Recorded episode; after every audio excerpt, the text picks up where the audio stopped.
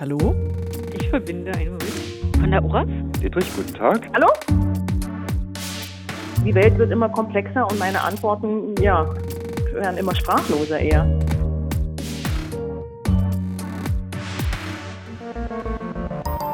Der Theaterpodcast von Nachtkritik.de und Deutschlandfunk Kultur. Hallo und herzlich willkommen zum Theaterpodcast Folge 17, wie immer mit Susanne Burkhardt und Elena Philipp. Heute schauen wir nach den Landtagswahlen in Sachsen und Brandenburg wieder in den Osten. Denn MDR Kultur hat dort eine Intendantenbefragung durchgeführt, wie sie ihr Haus verstehen, wohin es sich entwickeln soll, wie sie sich gesellschaftlich positionieren. Und über diese Umfrage reden wir heute. Genau, diese Umfrage hat im Sendegebiet des MDR stattgefunden, nämlich in den Bundesländern Sachsen, Sachsen-Anhalt und Thüringen. Wir haben auch wieder einen Gast, und zwar Bettina Volksdorf von MDR Kultur, die diese Studie gemacht hat, zusammen mit dem Theaterredakteur Stefan Petraschewski. Genau, sie ist leider nicht persönlich bei uns, obwohl wir sie hier schon rascheln hören, sondern in einem Studio in Halle, von dort über den MDR natürlich zugeschaltet. Schönen guten Tag, Frau Ja, Volksdorf. schönen guten Tag. Hallo. Frau Volksdorf, was war denn der Anlass für die Intendantenbefragung? Sie haben ja tatsächlich alle öffentlich-rechtlich finanzierten Theater in Sachsen, Sachsen-Anhalt und Thüringen angeschrieben, 32 hm. Häuser, hm. und von allen auch Antwort bekommen. Das ist ja ein großer Aufwand. Worum ging es Ihnen? Also ich erinnere noch ganz gut, wie es dazu kam. Ich habe nämlich 2018 Peter Theiler getroffen. Das war kurz bevor er als Intendant der Semperoper antrat. Und in dem Gespräch mit Peter Theiler, da ist mir klar geworden, hier sitzt ein Intendant, der vor allem in Sachen Musiktheater oder gerade in Sachen Musiktheater eine sehr klare Haltung vertritt. Also für ihn gibt es keine unpolitische Kunst. Theater findet für Theiler immer in einem gesellschaftlichen Kontext statt. Das mag eine Plattitüde sein, ist es dann aber bei der Oper, die ja durchaus auch kulinarische Elemente hat, nicht. Noch dazu, weil die Oper natürlich auch als Institution ja ein eher schwerfälliger Tanker ist, der nicht so ganz so schnell wie zum Beispiel das Schauspiel reagieren kann auf, sagen wir mal, gesellschaftspolitische Vorgänge. Ja, und uns ist dann klar geworden, dass nicht jeder Musiktheater, nicht jeder Opernintendant so klar Haltung bezogen hat wie Peter Theiler. Und das war dann eigentlich so ein bisschen der Nukleus für die von uns entwickelten 16 Fragen an die Intendantinnen der Theater in Mitteldeutschland. Und nicht ganz vergessen dürfen wir ja auch, dass die Kultur ein Feld für die neue Rechte geworden ist. Ein Feld, mit dem sich durchaus auch Stimmung schüren lässt. Ich denke da unter anderem an äh, diverse Anfragen, so wie die auch vom Juni 2019 in Stuttgart. Gab es ja eine Anfrage im Landtag von Baden-Württemberg. Da haben AfD-Abgeordnete wissen wollen, wie viele Tänzer, Schauspieler, Sänger, Musiker an den Opern und Theatern des Bundeslandes keinen deutschen Pass besitzen. Und dann haben Sie 16 Fragen entwickelt, die Sie also diesen Theaterleitern vorgelegt haben. Die erste Frage, die ist schon mal ganz schön komplex, fand ich jetzt. Und zwar, ich lese die mal vor, der gesellschaftliche Diskurs hat sich in den letzten Jahren verändert. Er ist unter anderem bedingt durch digitale Medien und Rechtspopulismus rauer geworden. Wie wichtig ist es Ihnen, also die Frage an die Theaterleiter, mit den Mitteln des Theaters auf diese gesellschaftspolitischen Veränderungen zu reagieren? Steht diese Aufgabe sogar an erster Stelle? Hat jetzt zum Beispiel Bettina Jahnke, die ich gefragt habe in Potsdam, gleich gesagt, ui, das ist aber jetzt ganz schön kompliziert, die Intendantin vom Potsdamer Hans-Otto-Theater. Was hat sie denn geantwortet? Äh, was sie geantwortet hat, das können wir jetzt mal hören. Ja, natürlich müssen wir darauf reagieren, auf die gesellschaftspolitischen Veränderungen als Theater, weil sonst sind wir weg vom Fenster. Aber eigentlich sage ich immer, Theater ist eben nicht keine Zeitung. Ich habe immer das Gefühl, die Mittel des Theaters müssen wieder ruhiger werden, müssen eher besonnener werden, dass wir nicht in diese Hysterie des Alltagsjournalismus uns damit dranhängen eher zu forschen als äh, Antworten zu geben, eher Fragen stellen und nochmal alles anzweifeln. Das finde ich irgendwie im Moment interessanter am Theater. Das war jetzt eine Stimme aus Brandenburg, da haben Sie ja nicht gefragt, aber wie war das denn äh, in diesen Antworten der 32 Befragten? In Sachsen, Sachsen-Anhalt und Thüringen. Gibt es da so einen Konsens in den Antworten? Hm, kann man so sagen. Also äh, wir haben von 31 Theaterleitern, 32 wie gesagt waren es insgesamt, erfahren, dass es ihnen wichtig ist, auf gesellschaftspolitische Veränderungen zu reagieren. Einige haben sogar davon gesprochen, es sei ihnen eine Verpflichtung oder eine erste Pflicht, es sei unerlässlich, auch eine Selbstverständlichkeit und ein selbsterwähltes Anliegen. Da habe ich jetzt mal so zitiert aus den Antworten.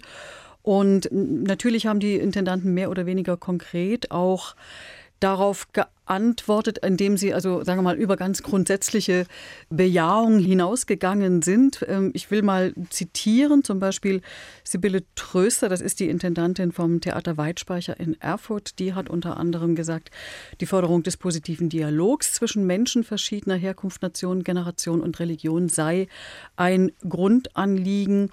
Oder Joachim Clement vom Staatsschauspiel Dresden, der hat da ein Zitat von Caroline Emke aufgegriffen. Es gilt zu mobilisieren, was den Hassenden abgeht, genaues Beobachten, nicht nachlassendes Differenzieren und Selbstzweifel. Also das sind jetzt zwei Stimmen oder wir waren letzte Woche erst gerade noch bei Roland May in Plauen Zwickau, denn ein Teil der Intendanten haben wir dann auch noch mal im Videogespräch sozusagen befragt und Roland May der zum Beispiel hat nochmal betont, dass sein Haus Problemstellungen einkreist, die eben zurzeit im Raum stehen, sowas wie Klimaschutz, Globalisierung, Digitalisierung, Migration und es eben um Debatten um diese Themen gehe, aber natürlich auf einem künstlerischen Level. Jetzt haben Sie ja diese relativ allgemeinen gesellschaftspolitischen mhm. Aussagen in der zweiten Frage auch gleich zugespitzt auf einen etwas politischeren oder vielleicht auch aktuelleren Hintergrund.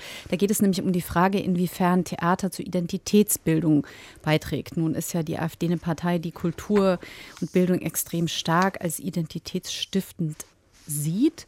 Das heißt, ich habe das als so eine Art Kontrastfrage verstanden. War das so und wie waren denn die Antworten auf diese Identitätsbildungsfrage? Also, wir haben von 17 Theatern die Antwort erhalten, ja, es sei mehr identitätsbildende Theaterarbeit nötig.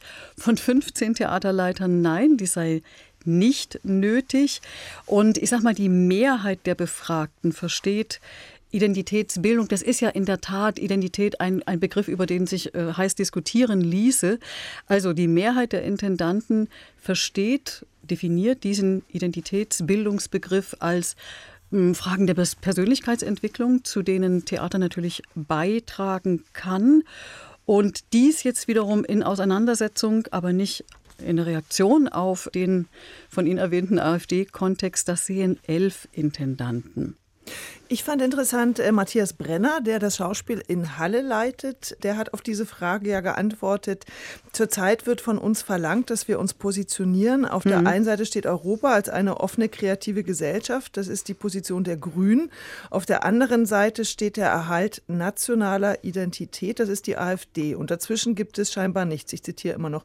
Deswegen ist es unsere Aufgabe, Meinungsbildung herauszufiltern, Lebensentwürfe zu zeigen, Zwischentöne anzusprechen. Ich habe dieses Zitat mal dem Intendanten in Chemnitz äh, vorgelegt, Christoph Dietrich, und er sieht gar nicht so einen Widerspruch in diesen beiden Begriffen. Wir können das mal hören. Ich muss gestehen, dass ich diese Polarisierung gar nicht ganz so empfinde. Ich glaube, dass es kein Widerspruch ist, sich in einer Region zu Hause zu fühlen und gleichzeitig einen europäischen oder einen weltoffenen Geist zu besitzen.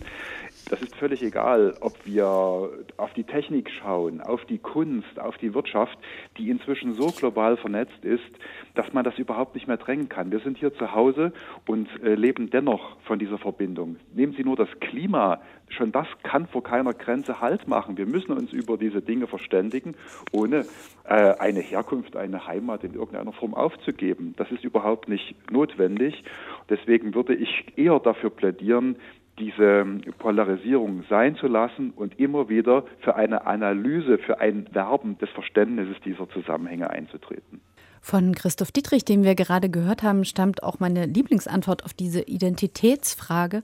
Frau Foxhoff, Sie haben das ja gerade auch schon aufgeschlüsselt. Es gibt Theater, die bringen das in Zusammenhang mit dem AfD-Diskurs, der sich darauf fokussiert. Aber es gibt Theater, die sagen, das ist viel allgemeiner. Es geht um Bildung, um die Persönlichkeit. Und Christoph Dietrich sagte, die Befähigung zur empathischen Persönlichkeit ist das Ziel der Kultur. Also es geht um Empathie, um Respekt, Teilhabe, Partizipation.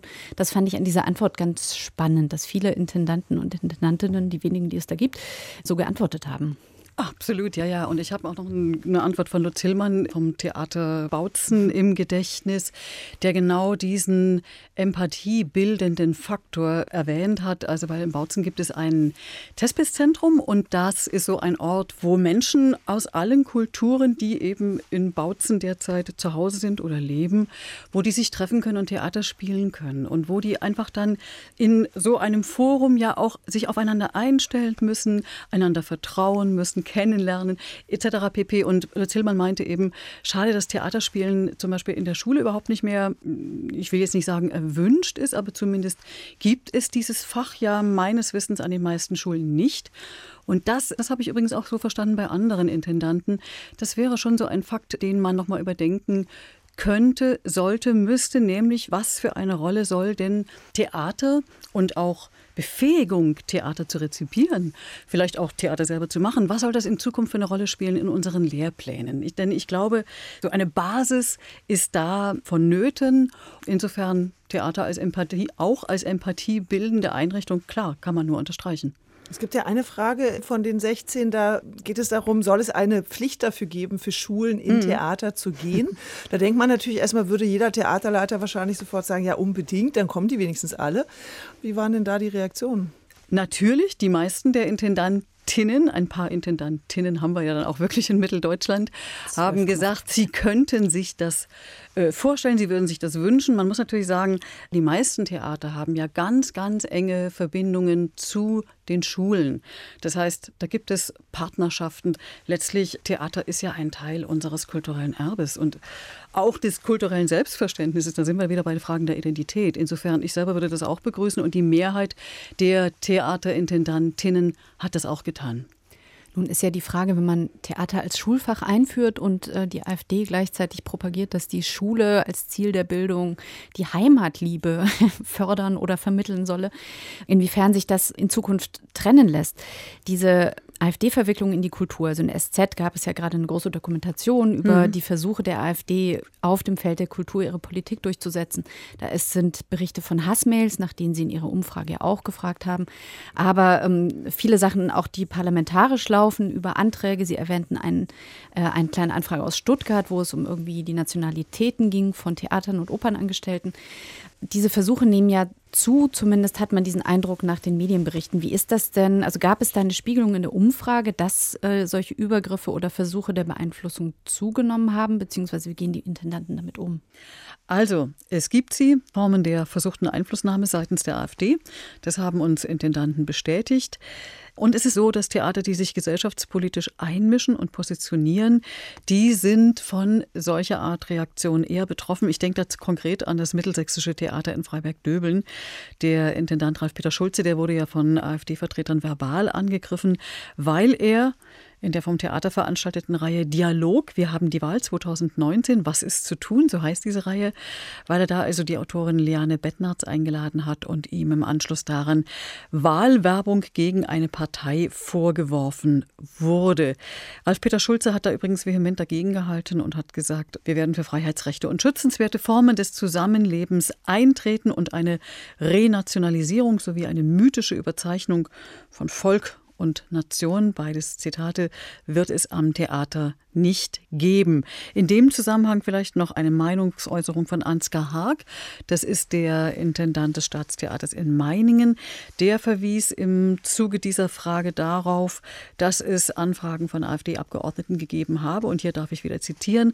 Warum so viel fremdsprachige Opern gespielt werden, warum zu wenig deutsche Klassiker den Spielplan prägen würden und warum Flüchtlinge oder Ausländer bei uns spielen dürften. Zitat Ende.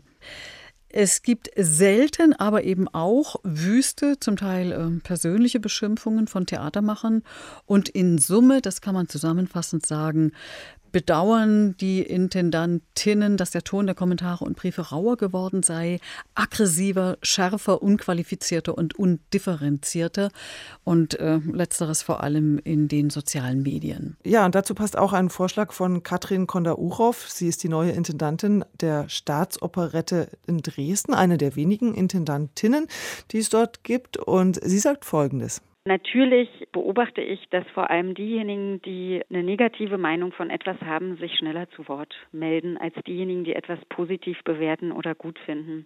Und das finde ich bedenklich. Ich kann nur dazu ermutigen, dass man auch einfach in positive Diskurse mit einsteigt, weil sonst natürlich immer der Negativeindruck derjenigen, die sich dann dort massig äußern, zurückbleibt. Also positive Geschichten verbreiten, das ist ein Weg, auf den rauen Ton zu reagieren. Elena, du hast ja schon die Recherche von SZ und ARD angesprochen. Sie dokumentiert ja, wie Theater, Opernhäuser und Museen von den neuen Rechten inzwischen unter Druck gesetzt oder bedroht werden. Also diese Aversion gegen ein weltoffenes, liberales Kulturleben und auch eben der Versuch, Kulturinstitutionen zu diskreditieren.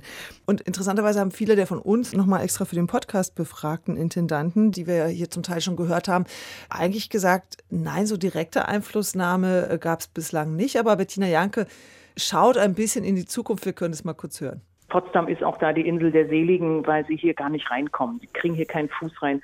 Aber das wird sich ändern. Ich habe jetzt bin eine GmbH, das Hans-Otto-Theater, und ich habe einen Aufsichtsrat und da sitzt jetzt zum ersten Mal in dem Aufsichtsrat, in dem Kuratorium nennt sich das, ein Vertreter der AfD drin. Und da bin ich jetzt mal gespannt, wie sich dadurch das Klima auch im Kuratorium ändern wird. Fakt ist, er bekommt natürlich Einblick in das Getriebe des Theaters und wie er sich dazu dann verhalten wird. Es sind aus allen Fraktionen sind dort Vertreter im Kuratorium also, drin.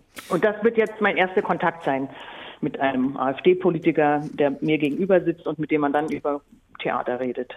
Ich habe die Frage auch Christoph Dietrich in Chemnitz gestellt und äh, Hasko Weber und beide sagten, dass sie direkt in der Form jetzt beschimpft oder Hassmails oder in irgendeiner Form solche Einflüsse noch nicht erlebt haben. Aber Hasko Weber sagt natürlich auch ganz deutlich, die Auseinandersetzung, die wird kommen, da bin ich ganz sicher. Heißt, glaube ich, für alle dass wir unter Umständen auch Selbstverständlichkeiten, die noch vor kurzer Zeit niemand in Frage gestellt hätte, argumentativ begründen müssen. Und ich sehe das aber auch als ja, als eine Herausforderung, überhaupt in die Tiefe zu gehen und äh, bestimmte Begrifflichkeiten aufzulegen. Ja, die Freiheit der Kunst. Was ist das eigentlich? Und sich da klar und verständlich zu positionieren, halte ich für eine wichtige Grundlage, auch in folgende kommende Auseinandersetzung gehen zu können. Es ist äh, wahrscheinlich so, dass äh, doch in der zurückliegenden Zeit, in den letzten 20 Jahren, der Impuls, sich da immer wieder auch deutlich nach vorne zu bringen und klar in Interviews oder in Statements oder mit dem, was wir als Haus natürlich künstlerisch vertreten, den Ausdruck zu finden, der ankommt. Auch bei Leuten, die unter Umständen gar nicht so oft oder unter Umständen gar nicht ins Theater gehen. Katrin Kondauro von der Staatsoperette in Dresden hat ja auch von der Haltungsfrage gesprochen. Matthias Brenner haben wir vorhin gehört, der sagte, irgendwie Theater werden zur Positionierung gezwungen. Es scheint ja jetzt hier zwei Pole zu geben zwischen denjenigen, die sagen, ganz klar positionieren, ganz klar die eigene Haltung ähm, herausstellen und anderen, die sagen, wir lassen uns auch nicht dazu zwingen, diese Haltung äh, einzunehmen. Wie erleben Sie das in der Umfrage, aber auch in Ihrer täglichen Arbeit mit Intendanten und Intendantinnen? Also ehrlich gesagt, ohne Haltung geht es nicht, oder? Also ich denke schon, es ist, was die Umfrage ergeben hat, war, dass ich würde sagen, 99 Prozent ganz klar sagen, natürlich muss man mit einer Haltung, mit einer Meinung zu den Vorgängen, die um uns herum passieren, Theater machen. Was allerdings auch klar gesagt wurde, hier darf ich vielleicht doch nochmal Holitz Hillmann äh, zitieren aus Bautzen, man sollte nicht über jedes Stöckchen springen, also nicht auf jeden ähm, alltagspolitischen Vorgang zum Anlass nehmen und man sollte sich auch bestimmte Themen nicht wegnehmen lassen. Also durchaus auch Themen wie Heimat, Identifikation, Identität, sondern genau sowas muss dann Theater auch aufgreifen und eben in einer künstlerischen Form auf die Bühne bringen. Aber wenn ich auch wiederum Hasko Weber vom Deutschen Nationaltheater richtig verstanden habe, das Gros der Intendanten und Intendantinnen plädiert in allererster Linie erst einmal dafür, also ja, Haltung und zweitens Dialogbereitschaft. Aber Dialogbereitschaft natürlich auf der Basis einer klaren Haltung, warum man wie und für wen Theater macht. Also zusammenfassend kann man sagen, alle Theater sind daran interessiert, auf Vorgänge in der Gesellschaft künstlerisch zu reagieren. Und ich glaube, allen Intendantinnen ist es dabei wichtig, die Kunst von staatlichen oder politischen Einflüssen fernzuhalten. Dessen ungeachtet haben wir ein ganz großes Interesse gespürt, das Theater als Ort zu begreifen, an dem eben Begegnungen möglich sind, Dialoge zwischen Menschen verschiedener Herkunft, unterschiedlicher Nationen und auch Religionen Und ganz wichtig, die Theatermacher sind auf der Suche, nicht überall, aber doch an einigen Häusern, nach neuen Aufführungsformen, auch ähm, nach neuen Aufführungsorten, nach Themen, die gerade jungen Leuten auf der Seele brennen. Und es ist ihnen auch wichtig, partizipative Formate anzubieten, und zwar verstärkt. Also da sind, glaube ich, die Bürgerbühnen ein gutes Beispiel. Frau Volksdorf, also ganz herzlichen Dank und äh, schöne Grüße nach Halle. Ja, Auch an danke. Petra Schewski. Tschüss. Jetzt sind wir wieder unter uns, Elena. Wie geht's dir mit diesem Gespräch mit Frau Volksdorf? Ich habe das Gefühl, dass es nicht so ganz konkret geworden ist insgesamt. Es wirkt ein bisschen so, als gäbe es so zwei verschiedene Richtungen, wie umgehen mit diesen veränderten aktuellen gesellschaftlichen Situationen. Wie ging dir das? Also ich finde, wir hängen jetzt gerade so ein bisschen undefinierten zwischen, ja, es gibt die Einflussnahme und auweia, da sind ganz viele und die sitzen jetzt bald in den Aufsichtsräten von den Theatern und stellen ohnehin schon überall ihre Anträge und schreiben Hassmails. Wie geht man damit um? Und dann hat man sozusagen die andere Seite, die sagt, wir müssen bestärken, was wir hier haben und irgendwie unsere Haltung deutlich machen. Und dann kann uns auch nichts passieren, weil so viele Hassmails kriegen wir ja gar nicht. Und Ja. irgendwie finde ich da jetzt gerade nicht so. Aber vielleicht gibt es da auch keinen. Nee, gibt's nicht, Miteinander. aber wir müssen es ja trotzdem irgendwie, ne, also jetzt gerade zerfleddert mir das. Ich weiß überhaupt Aber ich nicht, was finde, da du jetzt hast so es schön drauf auf den ist. Punkt gebracht.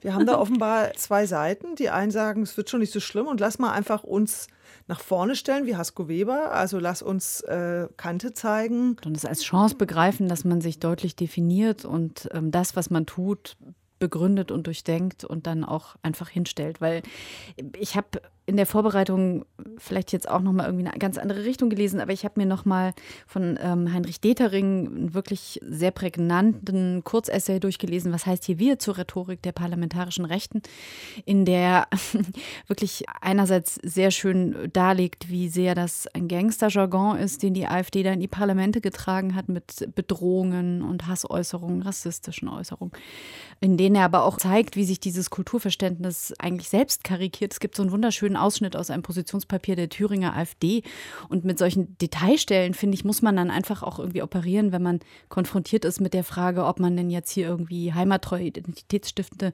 Kultur macht. Denn was ist das denn laut AfD? Und da steht zum Beispiel das Bauhaus und Benedikt der 16. in Anführungszeichen, wir sind Papst, aber auch so was Schönes, Alliteratives wie das Wirtschaftswunder, Winnetou und Wurst. Aber natürlich jetzt nicht Sucuk oder Merguez, sondern die Thüringer Bratwurst.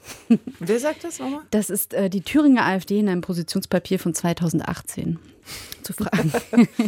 Und ich finde mit der Reihung Wirtschaftswunder ist vorbei. Winnetou war ein fiktiver Indianer und Wurst äh, gibt es überall, nicht nur in Deutschland, ist eigentlich das Identitätsverständnis schon rausgekegelt, oder?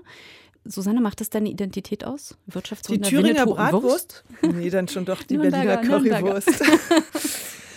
Wahrscheinlich liegt die Wahrheit irgendwo dazwischen. Also man möchte gern drüber lachen und man kann vielleicht auch bei so, bei so etwas natürlich drüber lachen. Gleichzeitig sollte man halt achtsam sein und ich finde deswegen solche Aktionen wie die vielen, also ein Zusammenschluss der Theater im positiven Sinne, wo man ganz klar sagt, wir sind gegen Rassismus und so weiter, natürlich trotzdem wichtig. Und äh, da machen sich manche lustig drüber und sagen, mein Gott, was habt ihr denn auszustehen? Aber vor dem Hintergrund, dass sich Sachen verändern werden, wir haben es ja gehört, äh, vor diesem Hintergrund sollte man da schon durchaus wachsam sein. Und es ist wichtig, glaube ich, den Schulterschluss miteinander zu üben. Ich denke, wir haben ein paar wichtige Fragen angerissen. Für alle, die jetzt neugierig sind, wie die anderen Fragen lauten und wie die Antworten vor allen Dingen darauf lauten. Ellen, du weißt, wo man das findet, oder? Im Netz natürlich. Genau, MDR Kultur hat da einen größeren Programmschwerpunkt gebaut und in dessen Zusammenhang steht auch die Umfrage mit den Antworten online. www.mdr.de. Machen wir noch ein bisschen Schleichwerbung für die Kollegen. Soweit erstmal zu der Umfrage. Fragen an die Theaterleiter in Sachsen, Sachsen-Anhalt und Thüringen. Wir haben noch ein bisschen ergänzt durch Brandenburg. Elena, jetzt kommen wir, schauen wir in ein ganz anderes Bundesland, nämlich in das Bundesland, aus dem das Theater des Jahres 2019 kommt. Auf nach Bayern. Auf nach Bayern, nämlich dort sind die Münchner Kammerspiele das Theater des Jahres und nicht nur das, sondern sie auch die auch Inszenierung der Schauspieler und die Nachwuchsschauspielerin des Jahres. und das. Bühnenbild Und das auch Bühnenbild. aus den Kammerspielen. Also ein totaler Abräumer, die Münchner Kammerspiele. Wir gratulieren Matthias Lilienthal und seinem Team. Ich spiele jetzt was vor, das kannst du gar nicht kennen, weil das hat in München stattgefunden. Und das ist äh, nicht aus einem Theaterstück, sondern aus einer Debatte um dieses Theater. Wir hören das mal. Theater ist ein Ort der Kraft, der Poesie, der Ästhetik. Wo ist dieses Theater? Wo wurde dieser Satz oder diese Frage geschrien? 2016 lud Matthias Lilienthal in sein Theater ein. Da wurde er schon massivst angegriffen für seine ganzen Performances und die Neuausrichtung der Kammerspiele. Und das war eine, Zuschauer. eine Zuschauerin, total emotional. Und jetzt, drei Jahre später, ist dieses Theater, was da vermisst wurde, noch 2016 Theater des Jahres und zeigt doch, dass manchmal Dinge, Experimente, die ja Matthias Lilienthal durchaus auch auf den Weg gebracht hat, auch Zeit brauchen. Oder? Also ich habe mich jedenfalls sehr gefreut, weil ich muss sagen, dass Dionysos Stadt, diese zehn Stunden Theaterinszenierung von Christopher Rüping, eins meiner tollsten Theatererlebnisse seit sehr langem waren. Ja! Haltet ein Gericht! Prometheus bin ich! Pro... Prometheus! Ja!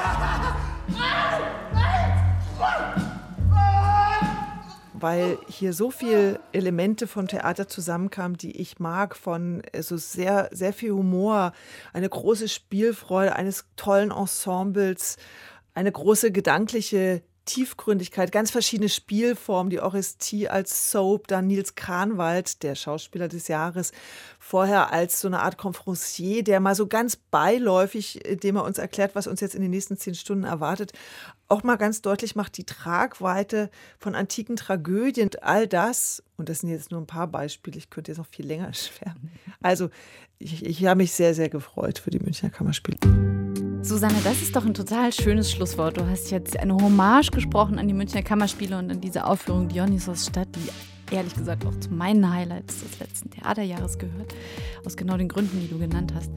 Mit diesem Bonbon wird ja Matthias Lilienthal auch ein bisschen verabschiedet. Von daher ist natürlich die Frage, ob es das Theater jetzt dort tatsächlich geworden ist oder ob es jetzt noch eine späte Anerkennung von einem Werk ist, das sowieso endet, weil Matthias Lilienthal sich verabschiedet hat. Das würde ich jetzt nicht entscheiden wollen, aber dieser Zuschauerzwischenruf ist wunderbar. Und du hast natürlich recht, ich finde, wir können damit super in unser erstes äh, Thema anschließen, sich nicht beirren lassen, sondern durchhalten. Also Matthias Lilienthal ist ja auch von rechts angefeindet und angegriffen worden. Durchhalten hast du gerade gesagt. Durchhalten ist auch natürlich ein schönes Stichwort für unsere Hörer. Der nächste Podcast kommt erst wieder in einem Monat. Bis dahin äh, freuen wir uns, wenn ihr uns weiterempfehlt. Wir grüßen auch unsere Fangemeinde in München, die ja jetzt das Theater des Jahres dort haben. Bleibt uns treu, empfehlt uns weiter.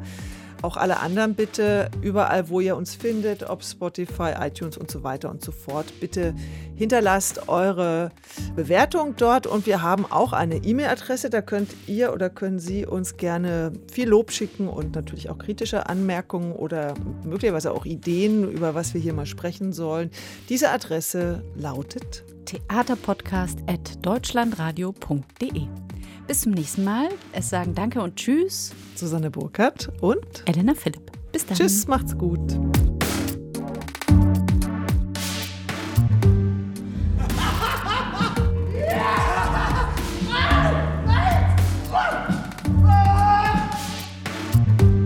Danke den Göttern.